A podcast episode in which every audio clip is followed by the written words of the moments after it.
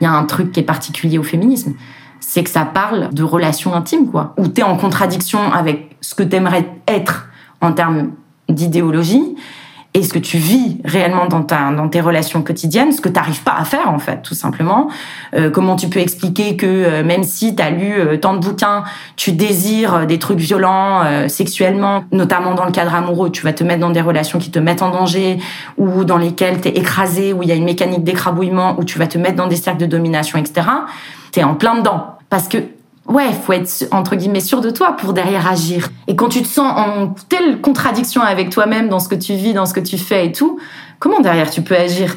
Mon militantisme, à la base, c'est d'abord une envie de comprendre, de saisir mon comportement, celui des autres, et comment juste un système puissant agit sur ma relation aux autres et, justifie euh, ce que pour moi je considère comme l'impensable un peu. Je suis Victoire Guilbeault et avec Elliot Durif, qui s'occupe de la production sonore, nous avions le désir d'ouvrir un podcast où l'on puisse parler sans tabou de la difficulté que l'on peut éprouver à être une personne qui milite. Parfois, on a du mal à en parler autour de soi. On ressent de la honte ou on a peur d'être mal perçu, de vivre certaines contradictions. Et ici, on le dit tout haut pour prendre soin de ces moments de solitude. Ici, on va essayer de trouver un lieu d'inspiration quant à sa relation à soi et aux autres. Et pour celles et ceux qui ne sont pas militantes ou militants, ou qui ne partagent même pas l'idéologie de la personne que l'on va interviewer, que cela puisse être un espace, une clé, pour comprendre ce que ces personnes peuvent ressentir. Nous vous invitons donc à une écoute respectueuse, bienveillante et sans jugement. Militer, c'est pas facile. Mais qu'est-ce que c'est que ça? Tu connais toi? On vient d'écouter. Militer, c'est pas facile. Oh là là, c'est découvert ça récemment, c'est trop bien. C'est pas facile. Vous reprendrez bien un petit peu de cacahuètes. Oui, merci. Attendez-moi. C'est pas facile.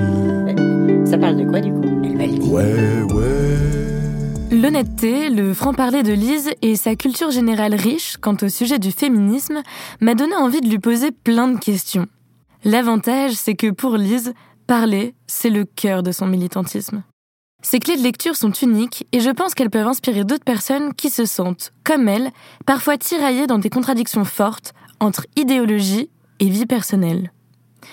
Avec son bagage d'historienne, de journaliste, mais aussi son histoire personnelle, Lise va nous raconter comment le militantisme est tombé comme une évidence, voire même comme une absence de choix. Seulement, dans ce qu'elle vit, c'est un peu moins linéaire, évidemment. Lise va donc nous parler de la place des femmes dans l'histoire avec un grand H, mais aussi de ce que l'on peut éprouver dans sa propre histoire, en tant qu'enfant même, à des âges où l'on soupçonne déjà des problèmes d'équité sociale. Qu'est-ce que ça pose comme question lorsqu'un homme de 40 ans vient agresser une petite fille? Comment est-ce que l'on grandit jusqu'à l'âge adulte avec ces histoires-là? Quel devient notre rapport à notre corps? Comment vient-on à s'extirper ou participer pleinement à ce système? C'est quoi les clés pour en sortir? Et puis d'ailleurs, Comment on peut se définir militante alors qu'on vit de profondes contradictions entre ce que l'on aimerait être, la manière dont on souhaiterait que les femmes s'émancipent, et le fait qu'on n'arrive juste pas à le mettre en place dans sa vie intime Lise a traversé tout cela et elle en a retiré des clés quant à sa relation à elle, à son corps et sa relation aux autres. Famille, enfance, adolescence, références théoriques, amour, sexualité, violence, abstinence, solutions pour l'avenir, voici le récit de Lise qui, je l'espère, vous inspirera à faire vos choix dans votre propre appréhension du militantisme. Pour commencer, est-ce que tu peux raconter comment cette idéologie est rentrée dans ta vie et quelles émotions ont accompagné ce changement?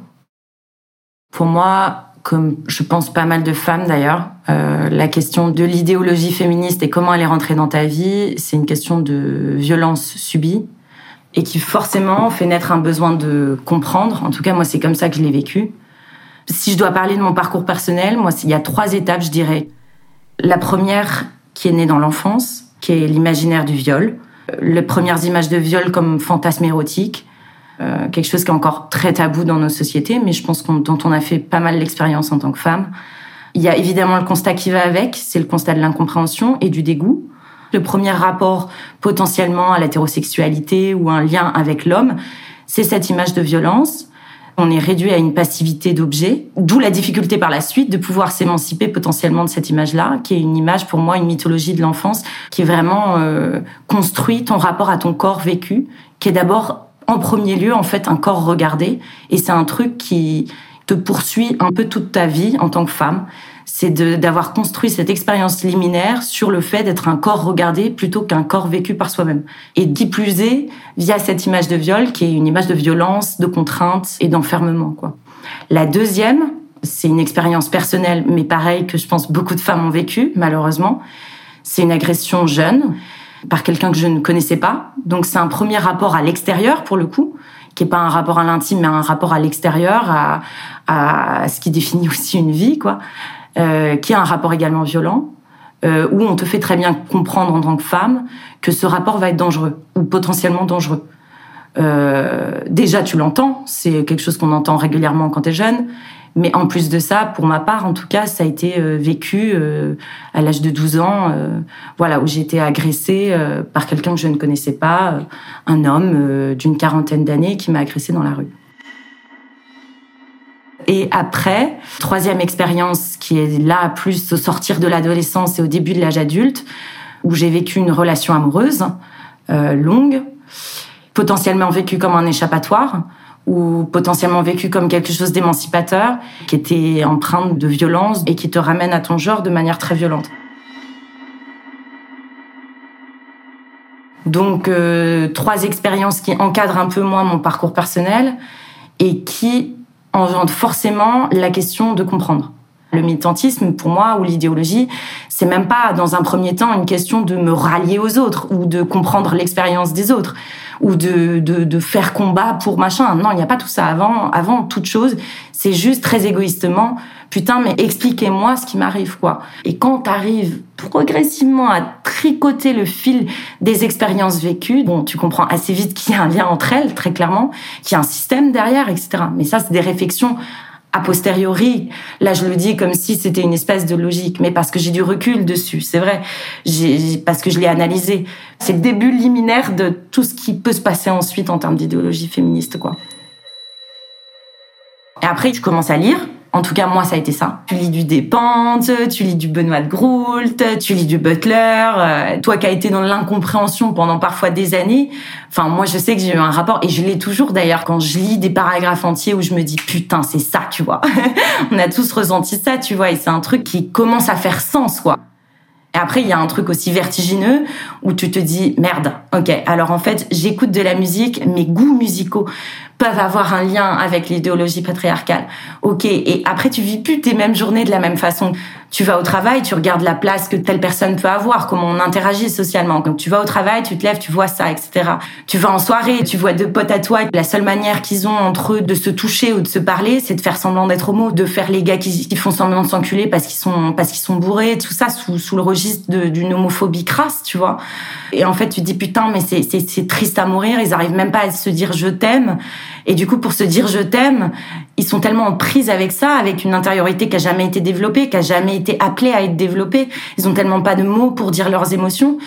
Donc tu rentres chez toi, après tu es, chez toi, tu es tout seul dans ton lit. Si t'as pas les autrices qui viennent soulever cette parole-là, essayer de comprendre ou tisser des liens entre ton vécu, la première approche quand tu rentres dans le féminisme, ça peut être hyper euh, violent, quoi, parce que tu saisis un centième de tous les endroits que ça peut toucher dans les espaces de ta vie, quoi.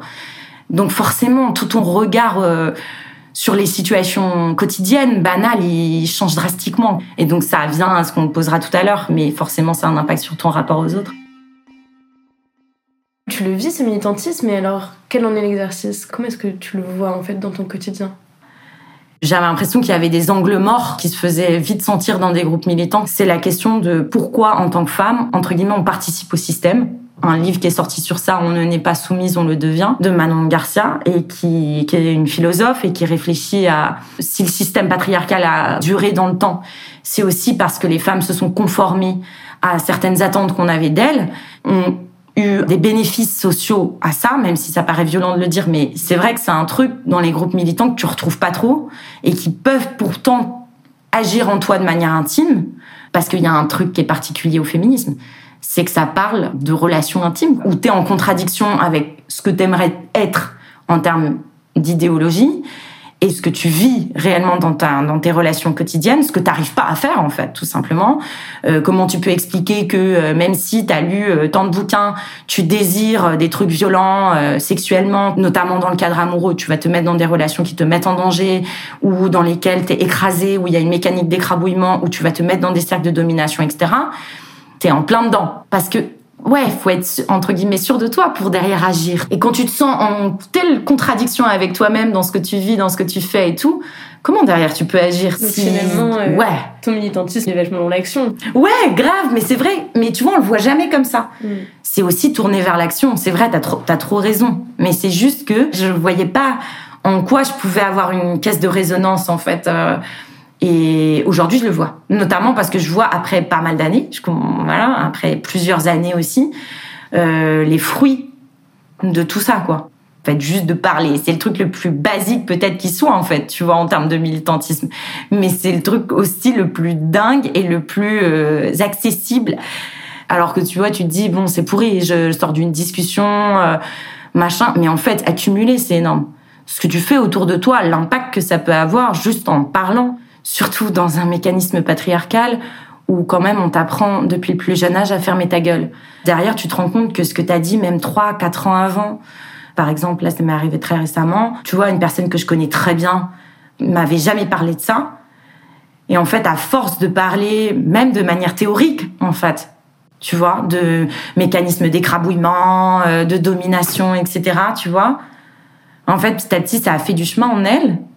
Elle a des images qui lui sont revenues, des choses qui sont des flashbacks. En fait, si ça, c'est pas un truc puissant, je vois pas ce qui, ce qui peut faire plus puissant. Tu vois ton entourage bouger, réfléchir à ça, de tes relations aussi euh, familiales. Ça a changé énormément de choses, notamment dans mon rapport à ma mère. C'est insoupçonné.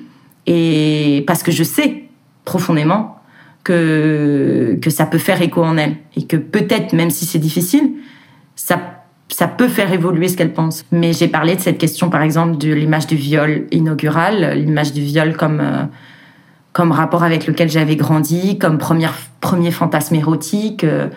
Donc c'est une question qui est très compliquée, notamment pour des parents.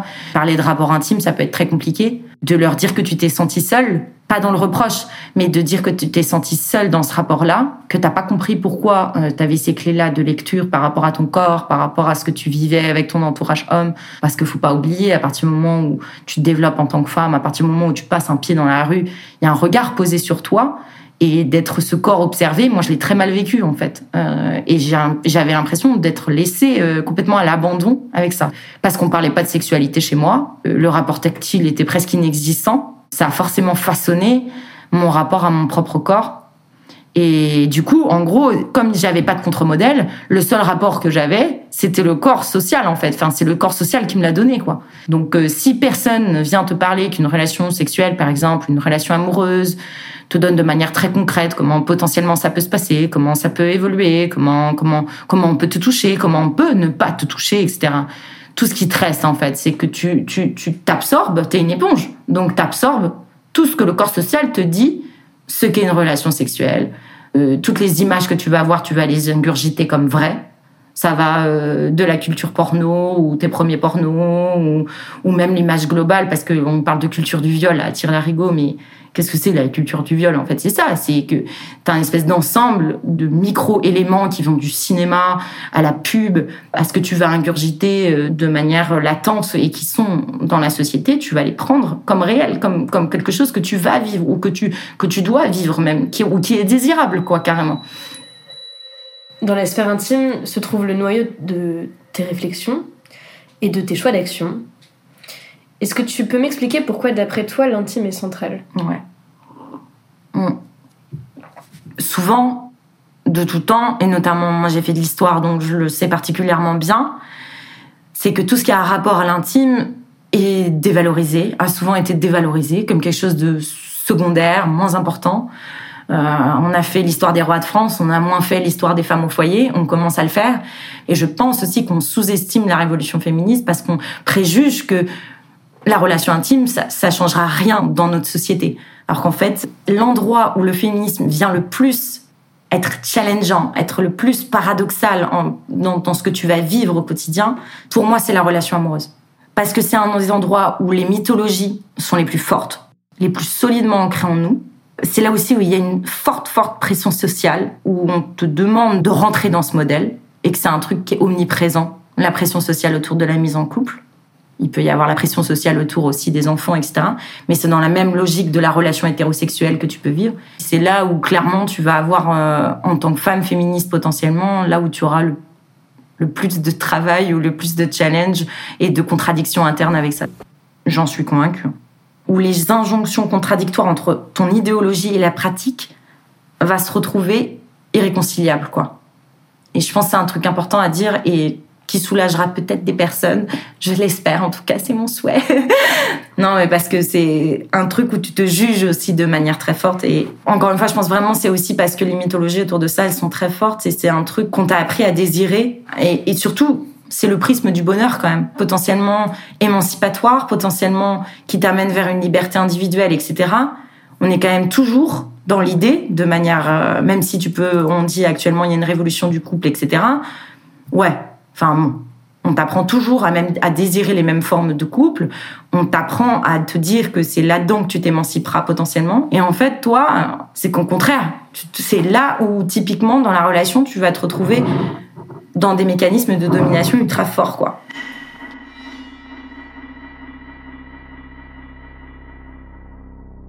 Trois références qui, je pense, expliquent bien toute la difficulté quand on est dans, dans une relation amoureuse et pourquoi c'est aussi compliqué de s'échapper de ces modèles, de s'en émanciper et surtout comment.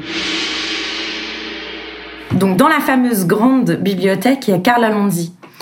Elle, elle explique que dans tout mouvement de libération de la domination, où il y a métaphoriquement un maître et un esclave, comme, dans le fameux texte d'Hegel, à l'origine de leur inégalité, donc dans un rapport classique entre maître et esclave, il y a une égalité qui rend envisageable un retournement de l'esclave par le maître.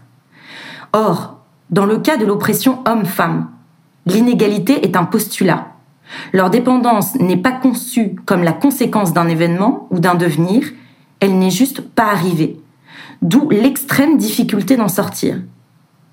La grande question que cela pose, en gros, et je vais le dire de manière plus brutale, c'est comment sortir de la domination lorsque l'on baise, mange, aime son oppresseur. Il y a aussi les mécanismes que l'on connaît tous bien lorsqu'il s'agit de relations amoureuses qui sont un frein à une relation égalitaire et épanouissante de mon point de vue. Je reprends notamment ce qu'écrit Manon Garcia. Dans On ne n'est pas soumise, on le devient, en caricaturant le trait, elle dit Une femme amoureuse abdique en espérant enchaîner l'autre. Elle choisit la soumission pour espérer obtenir de l'être aimé un pouvoir sur lui. Elle dit vouloir n'être rien d'autre que son dévouement pour l'homme et se condamne ainsi à l'attente, la déception et l'abandon. Et on peut se dire, pour conclure, mais c'est complètement con, pourquoi on agit comme ça? Et Carol Gilligan nous donne une bonne clé, c'est qu'on grandit dans une différenciation genrée qui fait qu'on a des injonctions contradictoires entre hommes et femmes qui poussent, selon moi, toute relation un peu amoureuse à l'échec. Et elle dit, le patriarcat oblige les hommes à agir comme s'ils n'avaient pas besoin de rapport à autrui, et les femmes comme si on leur niait l'existence ou la nécessité d'avoir une identité propre. En comportement très prosaïque, ça donne un mec qui s'en fout et une femme qui est en constante demande de quelque chose qu'elle ne peut obtenir que par elle-même. Et donc on en arrive euh, au moment où il est l'heure de mélanger ce qu'on t'a raconté du concept d'amour Ouais. et ton expérience personnelle, et tu te rends progressivement compte que la fusion est stérile. En parallèle de l'évolution de cette réflexion, tu étais engagé dans une- dans une relation amoureuse qui a duré six années.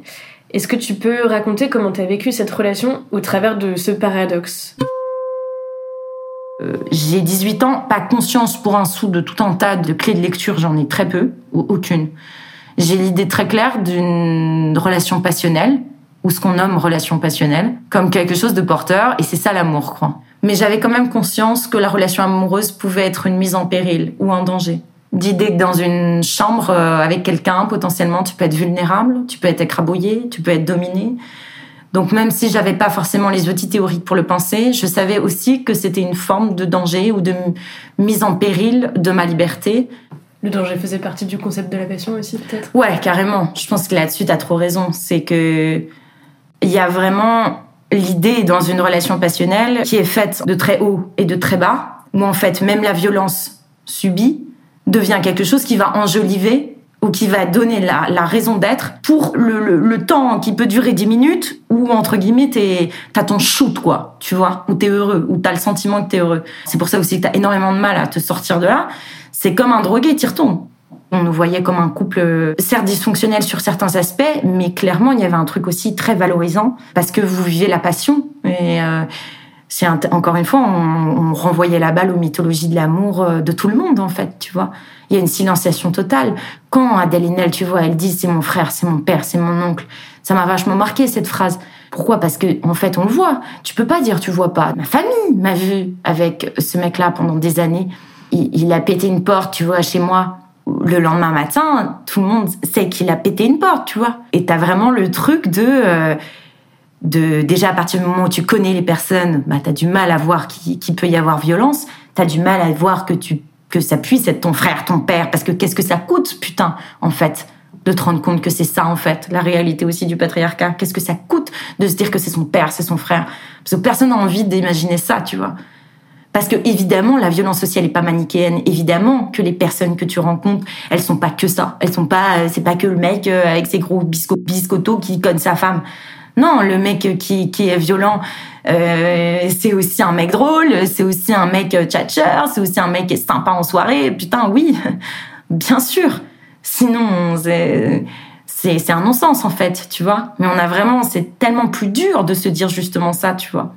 En fait, ce qui est faux aussi, c'est qu'au lieu de me barrer, tu vois, on a tellement des mythologies fortes autour du couple et de des potentialités que ça peut ouvrir, tu vois. De, de faut pas lâcher, faut continuer, faut s'accrocher, faut pas abandonner au premier, au premier truc qui va pas bien, tu vois, etc., etc. C'est tellement fort en termes d'attente sociale aussi que au lieu de me barrer, au lieu de me dire mais attends j'ai peut-être d'autres choses à vivre, j'ai peut-être d'autres choses à développer, j'ai peut-être j'ai peut-être une liberté à trouver, tu vois, j'étais tellement tournée vers son émancipation personnelle plutôt que la mienne, tu vois. Euh, et aussi parce que le sauver lui-même, c'était justifier potentiellement les violences que j'avais subies, tu vois.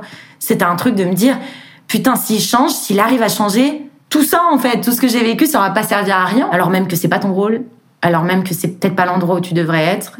Et bon, ça, c'est compliqué. Même a posteriori, je, je t'avoue qu'il y a plein de choses qui m'échappent aussi dans cette relation. Après, elle a, elle a évolué. Elle a évolué il y a six ans. Six ans, c'est long. C'est quelqu'un aussi qui s'est posé des questions sur son propre rapport à la virilité. C'est aussi quelqu'un qui s'est euh, qui s'est intéressé à ça. On a quand même. Est-ce que je dis ça pour sauver les meubles Il y a quand même. Il y a quand même une évolution. En fait, après, le problème, c'est qu'à partir du moment où tu as vécu vraiment dans ta chair le fait que quelqu'un veut t'écrabouiller, qui plus est la personne que tu aimes, veut t'écrabouiller, te réduire au silence, et que pour elle, c'est tellement insupportable de te voir parler, c'est tellement insupportable de te voir exister, parce que c'est ça ce qu'il y a derrière en fait. C'est tellement insupportable que tu lui résistes en termes rhétoriques, en termes de paroles, en termes de discussions envisageables, qu'elle emploie la pire des choses, quoi. Qu'elle emploie le ressort aussi qui lui a été appris, qui lui a été inculqué. Il y a tellement plus de moyens de parler, il y a tellement plus de, de, de- d'émotions, de mise en mots de ce qu'il pourrait dire. C'est pour ça on en revient à la force des mots et à la force que c'est la parole. C'est qu'aussi si les mecs étaient plus sociabilisés à parler, putain, on n'en serait pas là aussi, tu vois c'est qu'il y avait une telle incapacité pour lui de mettre en mots des émotions, de dire je suis contrarié, tu vois. Là, j'arrive plus à parler, j'arrive plus à mettre des mots tellement, tellement c'est exaspérant ce que tu me dis. Au lieu de dire ça, il te fout au sol, quoi.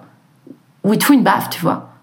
Donc, à partir du moment où tu as vraiment expérimenté ça dans, ta chair, dans ton rapport à l'autre, je pense qu'en vrai, ouais, tu peux sauver les meubles, tu peux dire tout ce que tu veux, et après, tu peux décorer la relation, l'évolution de la relation, c'est vrai. Mais il reste que, tu vois. Et moi, c'est l'endroit où j'ai mis du temps à comprendre. C'est qu'en fait, quand il y a eu ça, derrière sortir de, toute forme de mécanisme, c'est trop compliqué. C'est des chemins individuels après à, faire évoluer, tu vois. Mais en tout cas, en termes de couple, tu peux plus, tu peux plus vivre là-dedans, quoi. Et après, le seul moyen, c'est c'est partir. Et ça met du temps. Moi, ça a mis six ans. La partie qui va suivre est un récit de violence qui peut heurter la sensibilité de certaines personnes. Si vous souhaitez éviter d'écouter ce moment précisément, je vous invite à passer trois minutes sur le podcast. Est-ce que, tant qu'on évoque le sujet de cette ancienne relation, tu veux lire ta note maintenant ou tu veux Ouais. plus tard? Ouais, ouais, grave. Je vais lire ma note. Hum, je sais pas comment expliquer ça. Pareil, truc de cohérence. Je peux pas dire euh, aux meufs qui m'entourent euh, parle, euh, etc., etc. Quand toi-même t'as pas fait le travail de, de, de parler. Donc c'est un peu ma boîte de Pandore à moi. Et j'avais jamais remis dedans. J'avais jamais regardé cette note en fait depuis euh, des années. Donc euh, un jour ou l'autre, tu devras regarder cette liste et ça a existé. Et il faudra que tu deals avec, tu vois. Carquefou, sol et terre. Gifle à Nantes, appartement Guisto. Radiateur, tête, appartement Guisto.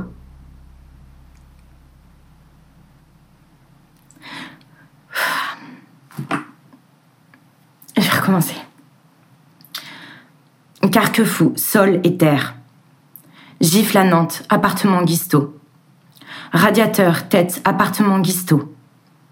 Sainte-Marine. Tours, chez Edith. Appartement Saint-Félix. Attrapé par la chatte, porte défoncée. Le Mans. Tu veux t'en prendre une? En soirée. Serrer fort mes bras quand quelque chose t'a déplu. Explosion, iPhone, salon, Saint-Félix. Soirée 13 mai, crémaillère Lucille. Attrapé à la gorge, Sarzeau. Me faire tomber deux fois, appartement, Nantes. Porte dégoupillée, Nantes. Lyon. Rue, poussée, coup de pied, mort de mon téléphone. Nantes, étranglement. Nantes, après discussion. Nantes, après discussion, Nathan, jalousie. Scène violente. Paris, étranglement, griffe, connasse.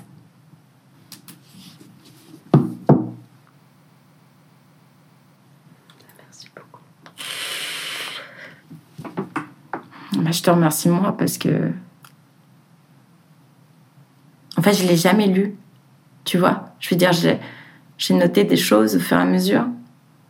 Mais je je l'avais jamais lu dans son entièreté, tu vois. On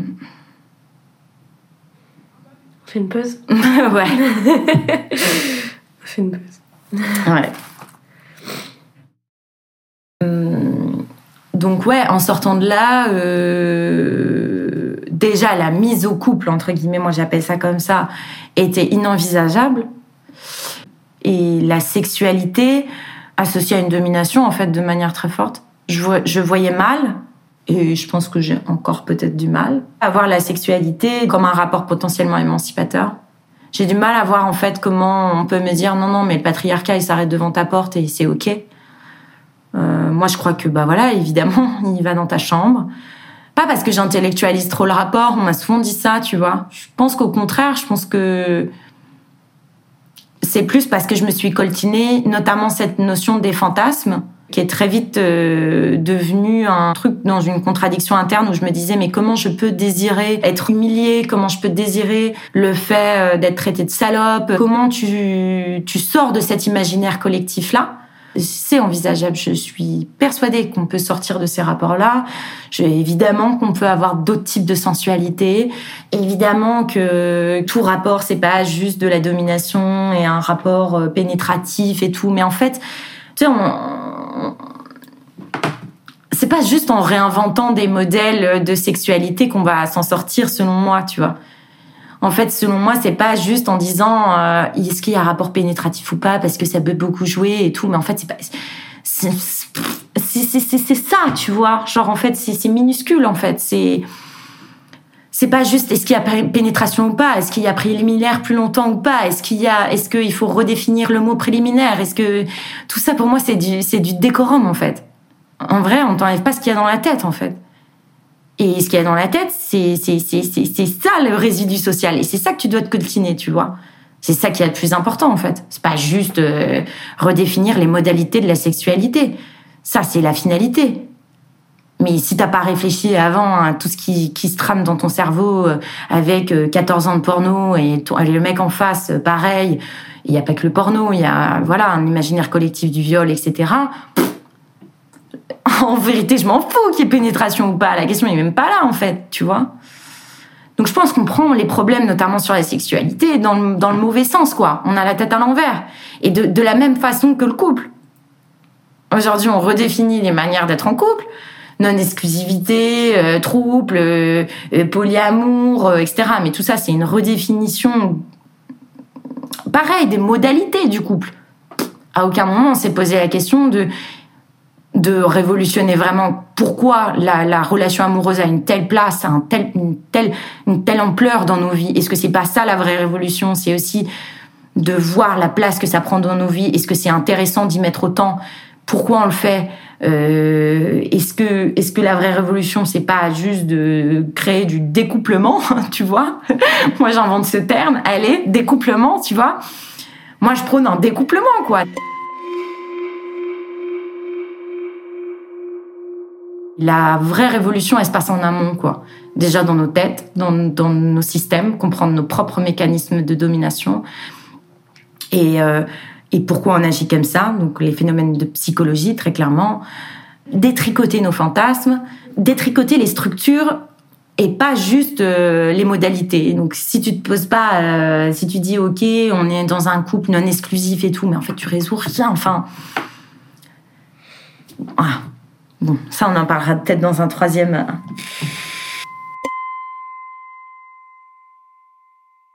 Dès le départ, ta sexualité est inexorablement influencée par ton idéologie et tes expériences traumatiques. Tu parles d'ailleurs d'utiliser l'abstinence comme mécanisme de protection. C'est bien ça? Ouais, moi, ça a été un, outil aussi euh, libérateur de me, sortir de toute forme de sensualité, de toute forme de sexualité, de toute forme potentiellement de séduction. Alors, je dirais pas totalement, mais parce que je reste, euh, je reste aussi une personne assez séductrice, euh, voilà. Mais de me sortir en tout cas, enfin d'essayer, de tâcher, de m'éloigner entre guillemets de ça, ça a été un truc hyper émancipateur qui je pense peut l'être aussi euh, et qu'on a du mal à l'envisager comme tel. C'est aussi tout simplement une place de cerveau euh, laissée en friche pour des tonnes de choses autres quoi. Et ne serait-ce que d'avoir ce rapport libérateur où tu peux développer ce mille choses autres de développement interne et notamment mes relations amicales énormes. Putain, développer un rapport sensuel à la danse, développer, reprendre aussi ce truc-là de corps vécu, pas à travers le regard de bidule, pas à travers la sexualité de bidule, pas en se pliant à quelque chose, tu vois. Juste, tu reprends le contrôle sur ton propre corps, c'est un truc, il y a rien de plus jouissif en vrai.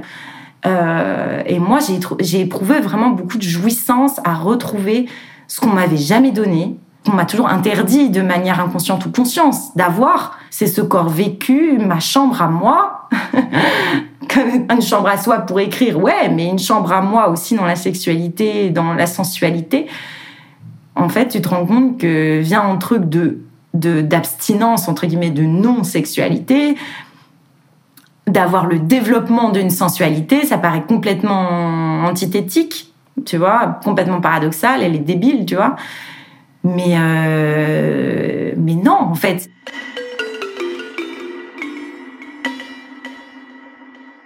La sexualité. Le sexe ne permet aucune relation. C'est au contraire une expérience solitaire. Elle n'est pas créatrice, c'est une perte de temps. Une femme peut facilement, bien plus facilement qu'elle ne pourrait le penser, se débarrasser de ses pulsions sexuelles et devenir suffisamment cérébrale et décontractée pour se tourner vers des formes de relations et des activités vraiment valables. Mais le mâle libidineux met en chaleur la femelle lascive. Les hommes qui ont l'air d'en pincer sexuellement pour les femmes et qui passent leur temps à vouloir les exciter, jettent les femmes portées sur la chose dans des transes lubriques et les fourrent dans un piège à con dont peu de femmes arrivent jamais à se sortir. Le sexe est le refuge des pauvres d'esprit. Et plus une femme est pauvre d'esprit, plus elle est embourbée dans la culture masculine. Plus elle est charmante et plus elle est portée sur le sexe. Dans notre société, les femmes charmantes, c'est drôle, hein, c'est un second degré. hein. Dans notre société, les femmes charmantes ont le feu au cul. Mais comme elles sont atracement charmantes, elles ne s'abaissent pas à baiser, tu parles. Elles font l'amour, elles communiquent avec leur corps, elles établissent un contact sensuel. Les plus littéraires valsent au rythme d'Eros et s'enfilent l'univers entier.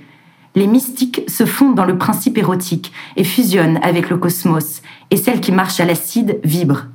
Les femmes qui sont les moins compromises dans la culture mâle, celles qui ne sont pas charmantes, ces esprits simples et grossiers pour qui baiser n'est que baiser, trop infantiles pour ce monde adulte de grands ensembles, d'intérêt à 14%, de casseroles et de merde de bébés, trop arrogantes pour respecter papa, les grands ou la profonde sagesse des anciens, qui ne font confiance qu'à leurs instincts les plus bas, pour qui la seule culture c'est le déchaînement des femmes, dont le seul divertissement est de rôder à la recherche d'émotions et d'événements excitants, qui font des scènes et offrent le spectacle répugnant, vil, gênant, de salopes acharnées contre ceux qui leur agacent les dents, qui n'hésiteraient pas à planter un couteau dans le ventre d'un type ou à lui enfoncer un pic à glace dans le cul au premier coup d'œil, si elles pensaient pouvoir s'en tirer, bref, celles qui, selon les critères de notre culture, sont la lie de la terre, la scum, sont des filles à l'aise, plutôt cérébrales et tout près d'être asexuées. Débarrassées des convenances, de la gentillesse, de la discrétion, de l'opinion publique, de la morale, du respect, des trous du cul, toujours surchauffés, pétant feu, sales et abjects, les scums déferlent. Elles ont tout vu, tout le machin, baise et compagnie, susbite et suscon, elles ont été à voile et à vapeur, elles ont fait tous les ports et se sont fait tous les ports. Il faut avoir pas mal baisé pour devenir anti-baise, et les scums sont passés par tout ça. Maintenant, elles veulent du nouveau. Elles veulent sortir de la fange, bouger, décoller, sombrer dans les hauteurs. Mais l'heure du scum n'est pas encore arrivée. La société nous confine encore dans ses égouts. Mais si rien ne change, et si la bombe ne tombe pas sur tout ça, notre société crèvera d'elle-même. C'est un beau texte, je trouve. Et sur l'abstinence et tout ça, je me suis dit, euh, je dois lire ça quand même.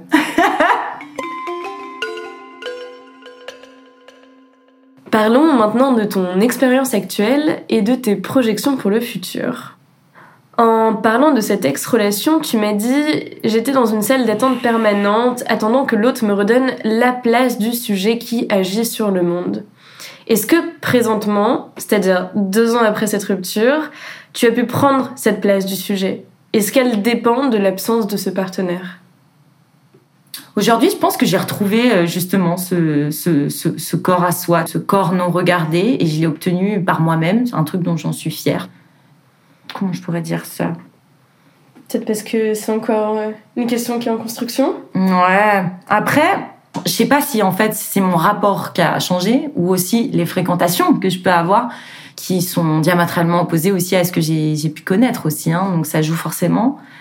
Et aussi quand tu as potentiellement quelqu'un en face, euh, notamment euh, cette personne à qui je pense, qui a verbalisé toutes les questions de consentement, mais de manière pas forcée, tu vois, pas de manière en mode je veux le pimps du mec féministe. C'est plus complexe que ça, mais en tout cas qui posait, verbalisait toutes les questions de consentement. Est-ce que t'es bien? Bah, si- que je sois là Est-ce que t'es bien euh, si je fais ça? Est-ce que mais en fait le non est envisageable, tu vois. Légère différence, mais qui fait toute la différence en fait. Et je crois que j'avais rarement ressenti le fait que euh, le non soit envisageable et que le non ne soit pas déceptif et que le non ne ferme pas toute forme de relation avec quelqu'un. Ça paraît tellement anecdotique. En vrai, c'est des choses qui, qui me font énormément bouger, quoi. Me sentir libre de ne pas être assujetti au consentement de l'autre. Et ça change mon rapport à la sensualité, ça, sur ma sexualité, sur, euh, sur la question de la relation amoureuse, etc. Tu vois. Donc, on en arrive à un truc où prendre cette place de sujet. Et en particulier, si euh, duo ou relation euh, sentimentale ou quoi coexiste euh, de nouveau, il est nécessaire donc que cette personne s'implique aussi dans le sens de vos émancipations en tant que sujet Ouais. tous les deux. Après, moi, aujourd'hui, j'envisage. euh, J'ai toujours quand même cette vision du, du couple comme une mise en péril. Ça reste un peu l'horizon d'attente de tout le monde, et je crois que ça me, ça me, ça continue de m'angoisser. Je suis pas sûre de trouver une forme très émancipatrice là-dedans. Après, sur le rapport amoureux, plus général, plus vaste, qui est pas forcément formaté à une mise en couple, tu vois.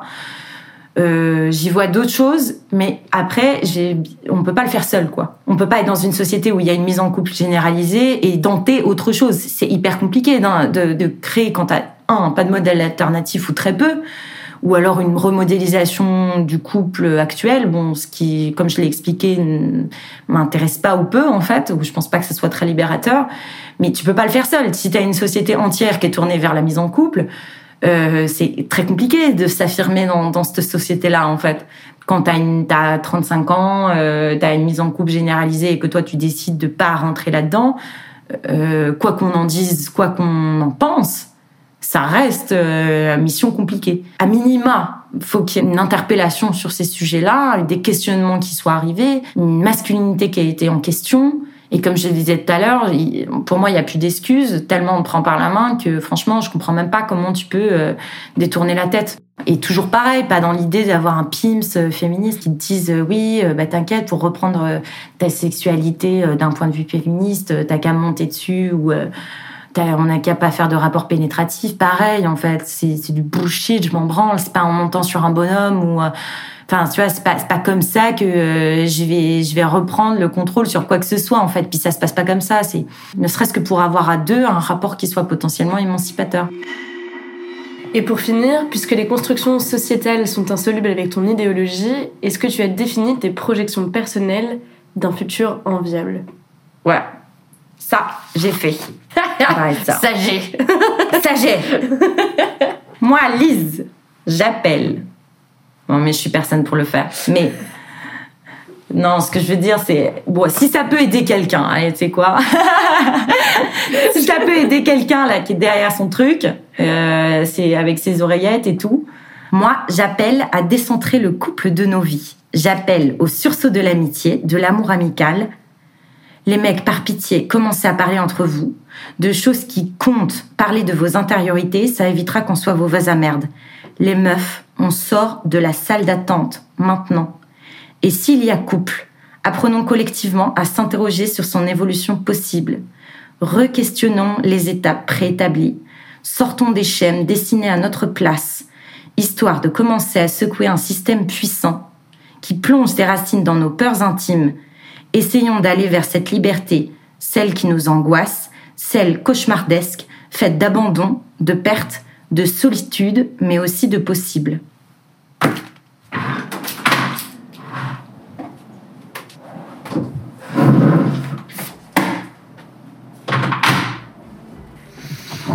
Trop bien. Si le format vous plaît et que vous souhaitez réagir ou témoigner à votre tour, écrivez-nous à l'adresse militer c'est pas facile gmail.com. Militer, c'est pas facile. Mais qu'est-ce que c'est que ça? Tu connais toi? On vient d'écouter. Militer, c'est pas facile. Oh là là, c'est vraiment bien. J'ai découvert ça récemment, c'est trop bien. Militer, c'est pas facile. Ah, Vous reprendrez bien un petit peu de cacahuètes Oui, merci. Attendez-moi. Militer, c'est pas facile. Ça parle de quoi du coup?